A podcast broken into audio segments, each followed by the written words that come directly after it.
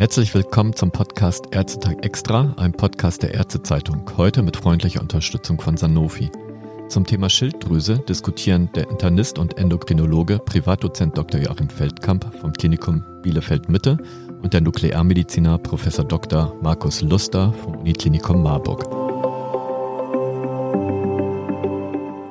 Lieber Professor Luster, lieber Dr. Feldkamp, Sie haben uns heute ein Fallbeispiel mitgebracht, bei dem es zunächst gar nicht um die Schilddrüse geht. Worum geht es dann? Ja, wir hatten einen Patienten in Bielefeld ins Krankenhaus zugewiesen bekommen, der eigentlich längere Zeit über Nackenschmerzen und auch Schulter-Armschmerzen klagte und es gab da ein bisschen hin und her mit der Diagnostik, äh, bis der Patient dann vom Hausarzt zum Orthopäden weiter überwiesen wurde. Und äh, der Orthopäde hat dann eine Kernspintomographie vom Hals gemacht. Als Nebenbefund zeigte sich dann ein etwas größerer Knoten in der Schilddrüse und der Radiologe hat dann unter seinen Befund geschrieben, dringend abklärungsbedürftiger Befund in der Schilddrüse. Und mit diesem Befund ist dann der Patient wieder zum Hausarzt und der hat dann direkt bei uns angerufen und dem Patient etwas notfallmäßig vorgestellt. Das müssten wir jetzt dringend abklären. Markus, habt ihr solche Fälle auch bei euch in der Klinik? Ja, das ist etwas, was wir natürlich auch oft sehen, dass Patienten aus ganz anderen Gründen untersucht werden. Das sind orthopädische Fragestellungen, sind aber auch oftmals so hm, Fragestellungen, die die Halsgefäße betreffen. Da wird äh, eine Diagnostik gemacht, sei es Ultraschall, sei es CT oder Kernspintomographie und dann fallen Schilddrüsenknoten auf. Das sind Patienten, die sehen wir auch sehr häufig. Ja, und da gibt es ja auch Daten aus anderen Ländern wie in den USA, wo äh, man festgestellt hat, dass da, wo viele Endokrinologen tätig sind, die auch immer Ultraschallgeräte haben, auch viele Knoten gefunden werden. Und dann wird entsprechend weiter diagnostiziert und auch mehr therapiert. Und äh, möglicherweise resultieren daher auch Daten, dass man bestimmte Veränderungen in der Schilddrüse in bestimmten Regionen einfach viel häufiger findet. Ich denke, wir müssen, äh, sind in Deutschland eigentlich schon in, auch in einer besonderen Situation, weil wir einfach viele Knoten an der Schilddrüse haben. Ja, deshalb muss man sich auch fragen, ob sagen wir, Sie sind dieser äh, ungezielte Ultraschall, der zum Teil dann auch bei den sogenannten Check-ups gemacht wird, ob das eine Berechtigung hat, ohne dass ein Patient über irgendwelche Beschwerden in dieser Richtung klagt. Du hattest dazu ja auch mal Stellung bezogen.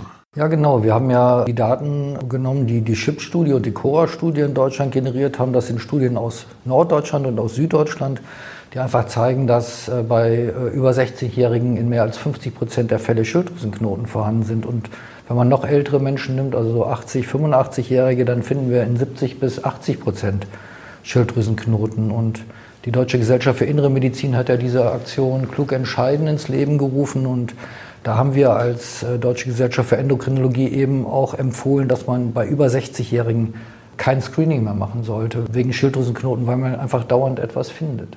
Gut, aber wenn der Befund mal da ist, ist es ja immer schwer, dem Betroffenen oder der Betroffenen klarzumachen, dass es hier vielleicht um eine nicht so relevante Auffälligkeit, ich vermeide das Wort Erkrankung geht. Und auch die Kollegen sind ja, wie du hast es gerade geschildert, zum Teil alarmiert, weil Knoten in Organen der andere Organe, wo das vielleicht eine wichtige Rolle spielt oder eine bedeutendere Rolle spielt, ganz anders anzugehen sind. Bei der Schilddrüse ist es ein Massenphänomen aus meiner Sicht. Ja, genau, aber die Patienten hören natürlich, dass zum Beispiel Knoten in der Brust entdeckt werden beim Mammakarzinom-Screening und häufig dann eben auch was Bösartiges gefunden wird.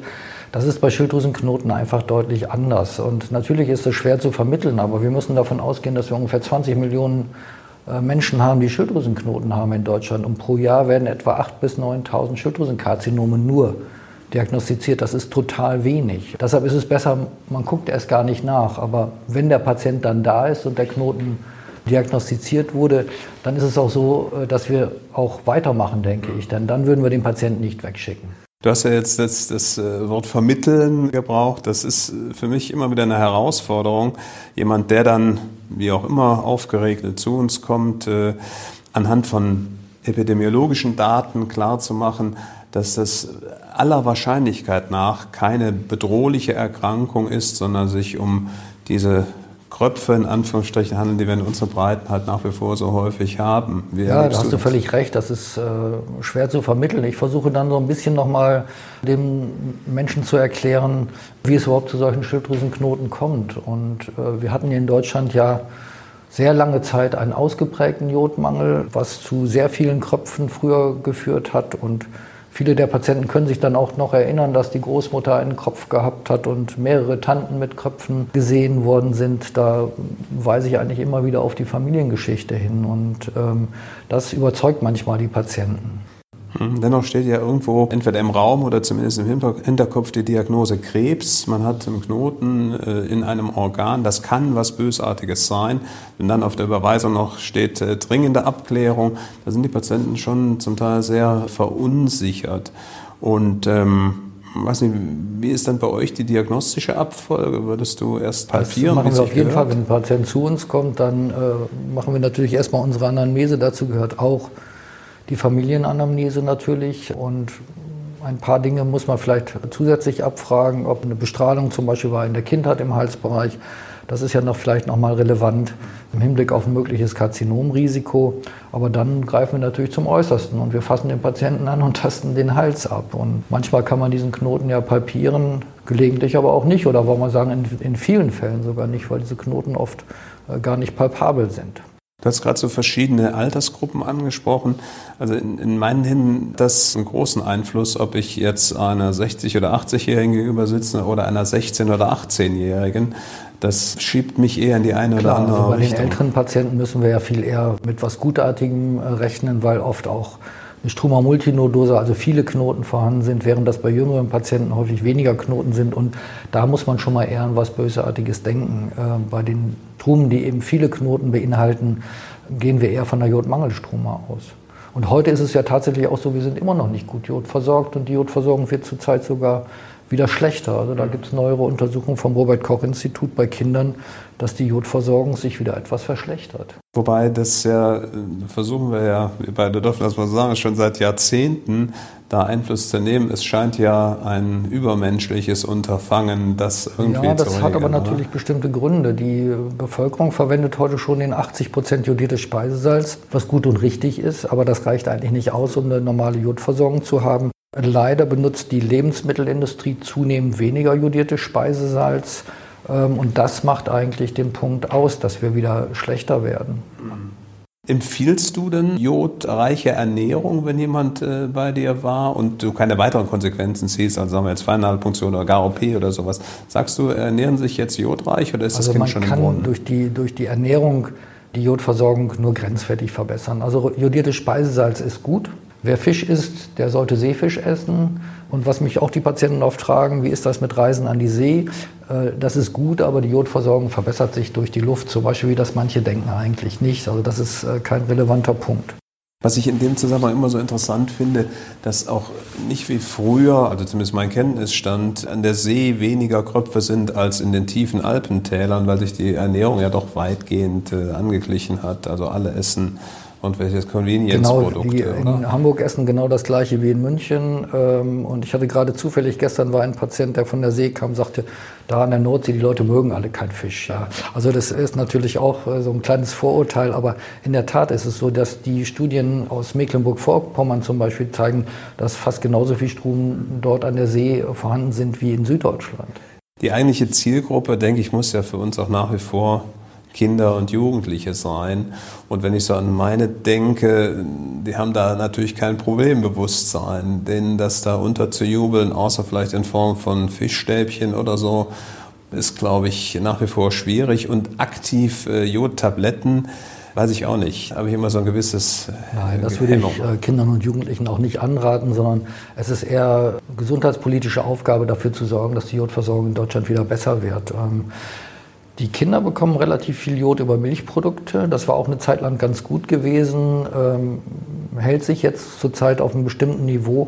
Aber ich denke, wir müssen wieder dafür sorgen, dass die Lebensmittelindustrie wieder etwas mehr jodiertes Speisesalz verwendet. Der Grund, warum sie das nicht tun, ist, dass sie versuchen, ihre Produkte international zu verkaufen. Und es gibt natürlich auch Länder, die haben eine sehr gute Jodversorgung und dort lehnen die Gesundheitsbehörden ab, dass noch zusätzlich Jod in das Speisesalz kommt. Und da die Lebensmittelindustrie versucht, möglichst kostengünstig zu arbeiten, werden einfach wieder Produkte verkauft, die gar kein Jodsalz enthalten. Ich weiß nicht, ob das so allgemein bekannt ist, aber die Spanne sozusagen ist da ja auch immens. Also zwischen Deutschland und sagen wir mal USA oder gar Japan, wo die Jodversorgung ein Vielfaches höher ist als bei uns und wo dadurch vielleicht sogar andere Dinge im Vordergrund oder deutlich andere Dinge im Vordergrund stehen als bei uns.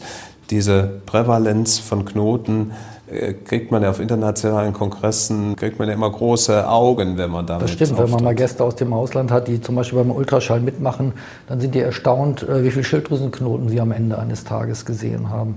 Also da ist sicherlich in Deutschland einerseits die Jodversorgung. Ich glaube auch, dass wir vielleicht ein paar genetische Komponenten haben. Wir kennen ja Familien, wo quasi jeder einen Schilddrüsenknoten oder mehrere Schilddrüsenknoten haben. Und der Nachbar, der sich vielleicht genauso ernährt, in der Familie ist fast nichts. Was einen dann ja wieder eher beruhigt, wenn es sozusagen eine Kopffamilie ist, finde ich, dann ist es die Wahrscheinlichkeit, dass da wirklich was Bösartiges dahinter steckt, wieder etwas geringer. Und dann sind ja zum Teil auch wirklich schon jüngere Menschen betroffen und da hat schon die Großmutter und die Mutter und die Schwester alle haben das, es gibt natürlich auch familiär gehäuft auftretende Schilddrüsenkarzinome, aber das ja, genau, ist ja aber da kommen wir doch nochmal zu dem Patienten zurück. Denn wenn der aus seiner Familie auch berichtet, dass lauter Menschen in der Familie sind mit Schilddrüsenknoten, dann denke ich, wird Ihnen das eher beruhigen, wenn man sagt, das ist mit großer Sicherheit eine gutartige Veränderung. Ja? Aber lassen Sie uns doch mal weitergehen. Jetzt äh, hast du mich ja vorhin gefragt, tastest du den ab? Ja, natürlich tasten wir den ab, aber wir würden dann schon auch das, was, was sozusagen in der MRT-Untersuchung gesehen wurde, versuchen im Ultraschall zu sehen. Wir haben ja gute Ultraschallkriterien, die uns zeigen, ob ein Knoten äh, gutartig ist oder bösartig ist. Das sind zwar keine hundertprozentigen Kriterien, aber damit kann man doch relativ gut äh, Gutartigkeit und Bösartigkeit unterscheiden. Und wir können ja auch gucken, ob da Lymphknoten im Halsbereich sind. Also damit kann man den Patienten, wenn man sagt, der Knoten hat eigentlich nur Gutartigkeitskriterien, dann gut, gut beruhigen. Also erstmal, dass der Ultraschall eine zentrale Rolle hat und dass die Geräte inzwischen so gut sind, dass man da viel sieht. Bei den Lymphknoten tue ich mir immer schwer. Wenn wir in Marburg im November Ultraschall machen, hat jeder Lymphknoten. Da könnte ich mich selber schallen. Ich habe Lymphknoten. Ist für mich kein gutes Kriterium, es sei denn, es sind hochsuspekte Lymphknoten. Also ein paar Lymphknoten hat auch im Winter jeder. Ich meine auch nur die suspekten Lymphknoten. Man kann bei jedem mit einem guten Ultraschallgerät, sieht man bei jedem Menschen Lymphknoten. Ich würde, ich habe jetzt eher darauf abgezielt, wir haben einen verdächtig aussehenden Knoten und sehen zusätzlich einen verdächtig aussehenden Lymphknoten. Dann wäre das natürlich ein Grund zu denken, hier könnte mal wirklich was Bösartiges vorliegen und das muss man natürlich weiter abklären. Wann machst du denn ein Citigramm? Das wird ja wahrscheinlich zwischen uns beiden, würde ich fast vermuten, noch mal ein bisschen anders sein, oder? Ja, ich mache nicht bei jedem Knoten ein Centigramm. Ähm, der Knoten sollte mindestens einen Zentimeter groß sein, falls man darauf abzielt, zu wissen, ob das ein kalter Knoten ist. Und ich mache dann ein Centigramm, wenn eine äh, TSH-Suppression vorliegt. Das heißt, da sind wir jetzt ja einen Schritt weiter und haben schon ein eine Laboruntersuchung gemacht. Wenn der TSH-Wert normal ist und der Knoten im Ultraschall komplett harmlos aussieht, ich sage mal ein echonormaler Knoten mit einem Halosaum, äh, dann mache ich kein Centigramm, weil es für den Patienten keine direkte Konsequenz hat. Das sehe ich, wie du dir vorstellen kannst, ein bisschen anders, weil mir geht es weniger darum, damit kalte Knoten aufzuspüren, als ja, hyperfunktionelle, also überfunktionierende Knoten aufzuspüren, wo die Patienten ja potenziell dann auch langfristig gesehen zumindest äh, eine Überfunktion entwickeln können. Und das kläre ich einmal zu Beginn sozusagen der Patientenkarriere ab und mache also bei fast allen Läsionen, die größer sind oder ungefähr einen Zentimeter haben, mache ich ein Centigramm. Das mache ich aber nicht wiederholt, sondern genau einmal. Ja, du hast zwar recht, es gibt ja Daten, dass autonome Adenome auch nachweisbar sind, sind die grafisch, die einen normalen TSH-Wert haben. Nur wenn ein hochnormaler TSH-Wert da ist, dann glaube ich, dass der Nachweis eines kompensierten autonomen Adenoms, also ein Anfangsstadium eines autonomen Adenoms, klinisch erstmal keine Relevanz hat und dass dieser Patient auch keinen Nachteil erleidet, ob man das jetzt macht oder nicht. Gut, da, da, werden wir uns wahrscheinlich auch nicht einig. Würde das Stichwort dann Kontrastmittelgabe, je nachdem wie alt der Patient ist und brauche dann doch mal Kontrastmittel. Und wir kennen diese Patienten, da kann man ein halbes Jahr kein Citigramm machen und wenn man es vorher einmal gesichert hat. Aber lass uns mal ganz kurz über die Feinnadelpunktion vielleicht sprechen. Das würde mich noch interessieren. Wann machst du denn eine Feinnadelpunktion? Eine Feinnadelpunktion mache ich nur, wenn ich wirklich denke, dass äh, da ein Malignom vorliegen kann und ich will das sicher ausschließen. Ja, also Ultraschallkriterien wären deutliche Echoarmut des Knotens, der unscharfe Knoten. Für das papilläre Schilddrüsenkarzinom gibt es ja das sogenannte Taller-1-White-Zeichen, also der Knoten, der tiefer ist als breit. Äh, und wenn es eventuell sogar den Schilddrüsenrand, die Kapsel äh, überschreitet, dann muss man auf jeden Fall Feinnadel punktieren. Und das sieht man im Ultraschall eigentlich ganz hervorragend, dafür braucht man auch gar keine andere Bildgebung. Ne? Aber was würdest du denn machen, wenn jetzt ein Patient, du hast ein Zintigramm gemacht, du wirst das ja am Anfang immer tun. Jetzt hast du einen Patienten, der tatsächlich eine TSH-Erniedrigung von, sage ich mal, TSH 0,2, also leicht erniedrigt, aber nicht voll supprimiert. Äh, der Patient ist 67 Jahre alt. Würdest du was mit dem therapeutisch machen? Also wie gesagt, da würde mich anleiten, schon mal, ob das ein heißer oder ein kalter Knoten ist. Wenn es ein kalter Knoten ist, würde ich den eher punktieren, wenn er zudem noch so ein paar Ultraschall-Features hat und vielleicht doch irgendwie Beschwerden macht auf Nachfrage, dann würde ich es auf jeden Fall punktieren. Heiße Knoten oder warme Knoten, hyperfunktionelle, wie wir sagen, würde ich generell nicht punktieren. Und wenn du Richtung Therapie äh, gehst, ähm, steht für mich immer im Vordergrund, ob der Patient Beschwerden hat. Wenn er keine Beschwerden hat, tue ich mir immer schwer und sage dem Patienten, es wird kaum besser werden, wenn wir sie jetzt behandeln. Ja, da hast du recht, das würde ich auch so sehen, wobei allerdings bei Patienten jetzt über 60, die einen noch niedrigen TSH-Wert haben, wenn der zum Beispiel voll supprimiert ist, da muss man dran denken, dass äh, die Wahrscheinlichkeit, dass die Vorhofflimmern bekommen können in den nächsten Jahren relativ hoch ist und dann könnte man sicherlich auch überlegen, zum Beispiel eine Radiotherapie zu machen, die ihr ja anbietet. Absolut, da bin ich äh, auch absolut d'accord. Also bei älteren äh, Menschen ist das Risiko für Vorhofflimmern per se hoch. Das ist übrigens auch die andere äh, Konstellation, dass Patienten mit Vorhofflimmern kommen und wir dann gucken, und das war zumindest teilweise dann wirklich die Autonomie, die da zugrunde lag. Oftmals haben die dann aber schon entsprechend Kontrastmittel bekommen und es ist schwer, das erstens zu diagnostizieren im Sintigramm und zweitens ist die Radiotherapie zum Teil für Monate verstellt. Also die Reihenfolge sollte eigentlich eine andere sein. Erst gucken und dann Kontrastmittel geben. Ja, hast du völlig recht. Eine Frage habe ich an dich noch. Wenn ich jetzt einen Patienten habe mit einer TSH-Suppression und ich fürchte sozusagen als Internist, dass der Vorhofflimmern kriegen kann, und ich entscheide mich, den mit einem Thyrostatikum vorzubehandeln, stört dich das bei der Radiotherapie? Gute Frage. Ähm, die gibt wenige Daten, die dafür sprechen, äh, dass kurzzeitig zumindest vor der Radiotherapie, dann übrigens auch vor der sogenannten prätherapeutischen Dosimetrie, wenn man ausrechnet, wie viel der Patient für seine Behandlung eigentlich braucht. Also wir machen das regelhaft, wir setzen kurz vorher ab. Es ist aber immer zu hinterfragen, das sage ich auch meinen jüngeren Kollegen, ob der Patient nicht davon Schaden nehmen kann. Also wir gucken den Patienten genau an, wenn er schon einen Infarkt hatte, die Rhythmusstörungen ausgeprägt waren, da will ich es überhaupt nicht absetzen, mache ich auch nicht und trotzdem funktioniert die Radiotherapie. Ist also eher eine Optimierung als ein Ausschlusskriterium.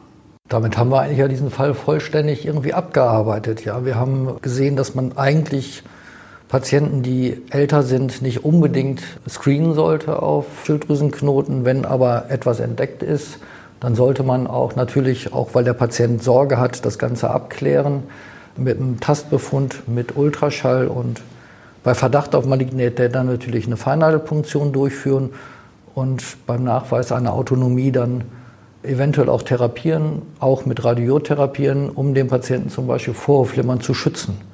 Und damit, denke ich, haben wir diesen Fall ganz gut abgehandelt. Bin ich deiner Meinung. Vielen Dank. Herr Professor Luster, Herr Dr. Feldkamp, ja, vielen Dank für die spannende Diskussion. Herzlichen Dank.